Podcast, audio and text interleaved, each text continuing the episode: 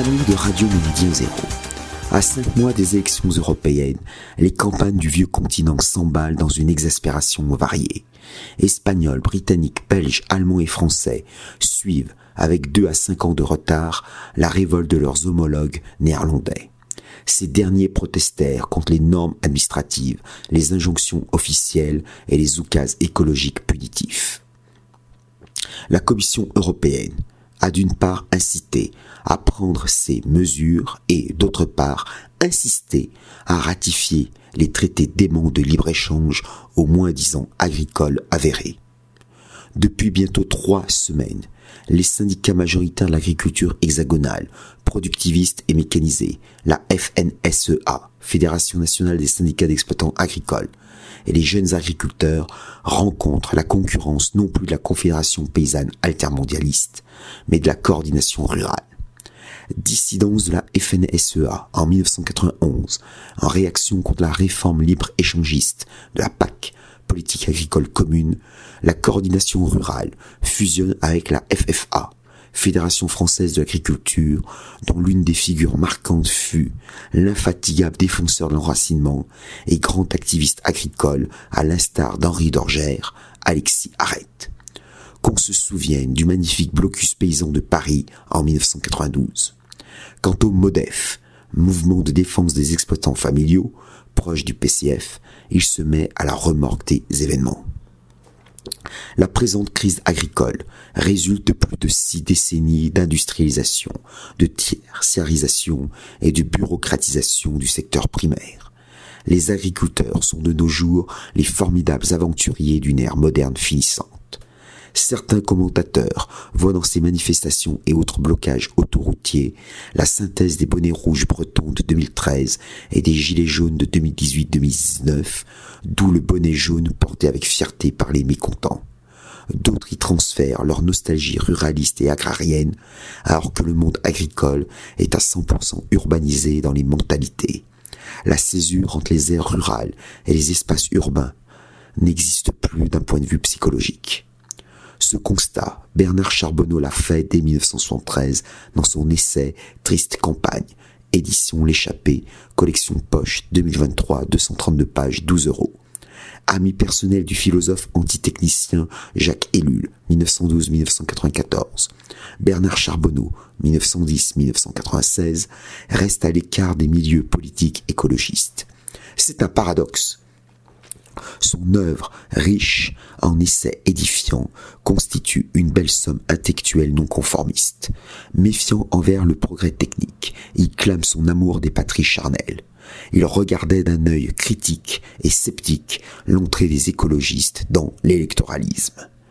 Amoureux des paysans du Béarn, des Landes et du Pays basque, Bernard Charbonneau remarque qu'autrefois, maître de sa terre, le paysan béarnais n'en est plus que l'exploitant provisoire. Il souligne que la grande nouveauté de l'après-guerre, c'est l'intégration de la campagne dans l'ensemble industriel et urbain, avec pour effet sa transformation en banlieue. Il note en outre que nous vivons dans une société qui n'a guère qu'une idée, Cette course au rendement explique l'endettement des exploitants agricoles, l'extension nécessaire des parcelles au gré des remembrements incessants et l'acquisition de plus en plus en GAEC, groupement agricole d'exploitation en commun, de machines automatisées coûteuses. L'introduction de la compétition dans le travail des champs explique le passage du paysan libre au salarié, plus ou moins direct, de l'industrie agroalimentaire. Dès 1973, Bernard Charbonneau écrit visionnaire qu'au nom de la rentabilité, on détruit l'exploitation familiale de polyculture établie ici depuis des siècles sur sa terre, pour la remplacer par la grande entreprise travaillant pour le marché européen ou mondial. Ou bien on persuade les derniers jeunes de mener un jeu pour lequel ils ne sont pas faits, Dieu l'économie reconnaîtra les siens abandonnés dans un désert parsemé de ruines. Ils vieilliront dans une angoisse de la faillite, sans pouvoir prendre femme, en attendant le jour où, liquidés par leurs tracteurs et les hasards de la monoculture, ils devront partir, laissant le nouveau Béarn aux mains de gros propriétaires ou de sociétés étrangères. La fin des paysans, pour reprendre le titre d'une célèbre enquête du sociologue Henri Mondras en 1967, n'implique toutefois pas la disparition des terroirs. Au contraire, les terres arables conservent toute leur valeur.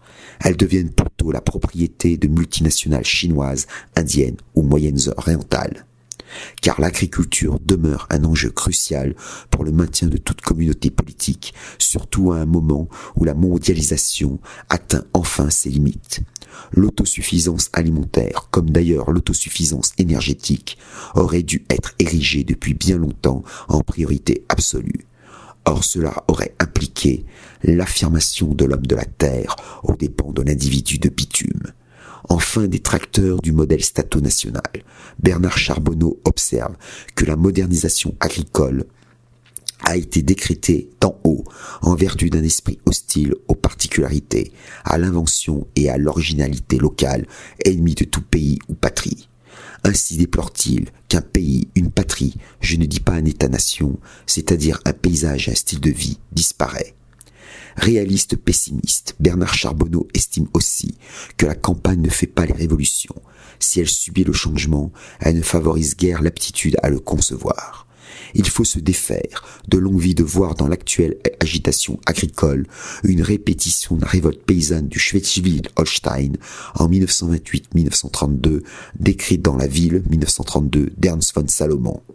Les conditions ne sont guère propices à un tel soulèvement. Il manque aux côtés des agriculteurs des penseurs organiques, des poètes et des artistes authentiques non subventionnés. En effet, dans un récit d'anticipation qui clôt triste campagne, Bernard Charbonneau rappelle, à propos du rôle social de l'art, qu'il ne confond surtout pas avec l'art contemporain, qu'une action révolutionnaire aurait la vertu de lui rendre, comme à la parole, sa dignité, l'art, ou plutôt la pensée vécue jusqu'au sang du cri, serait à nouveau force sociale, créateur de rites et de cérémonies. Par leurs actions coup de poing sur les autoroutes et au marché d'intérêt national de Ragis, les adhérents intrépides de la coordination rurale et des fédérations départementales des exploitants agricoles démontrent cependant leur grand sens de la médiatisation.